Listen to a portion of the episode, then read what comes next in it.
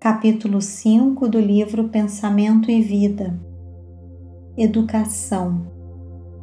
Disse-nos o Cristo: brilhe a vossa luz. E Ele mesmo, o Mestre Divino, é a nossa divina luz na evolução planetária. Admitia-se antigamente que a recomendação do Senhor fosse mero aviso de essência mística conclamando profitentes do culto externo da escola religiosa a suposto relevo individual depois da morte na imaginária corte celeste. Hoje, no entanto, reconhecemos que a lição de Jesus deve ser aplicada em todas as condições, todos os dias.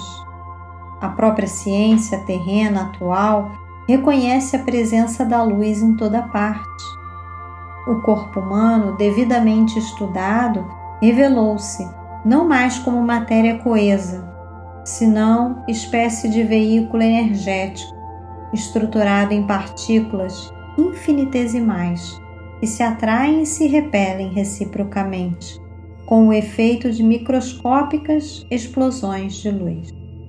A química, a física e a astronomia demonstram que o homem terrestre mora num reino entrecortado de raios. Na intimidade desse glorioso império da energia, temos os raios mentais, condicionando os elementos em que a vida se expressa. O pensamento é força criativa a exteriorizar-se da criatura que o gera por intermédio de ondas sutis em circuitos de ação e reação no tempo, sendo tão mensurável como o fotônio que, arrojado pelo fulcro luminescente que o produz, percorre o espaço com velocidade determinada, sustentando o hausto fulgurante da criação. A mente humana é o espelho de luz, emitindo raios e assimilando-os, repetimos esse espelho, entretanto, jaz mais ou menos prisioneiro nas sombras espessas da ignorância, à maneira de pedra valiosa, incrustada no cascalho da furna ou nas anfractuosidades do precipício. Para que retrate a irradiação celeste e lance de si mesmo o próprio brilho, é indispensável se desentrance das trevas à custa do esmeril do trabalho.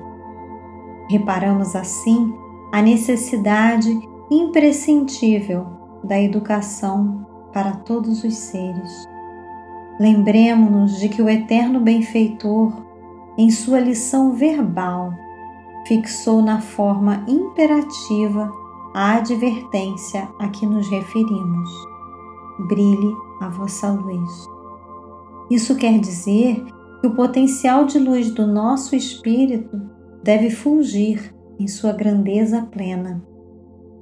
E semelhante feito somente poderá ser atingido pela educação que nos propicie o justo burilamento.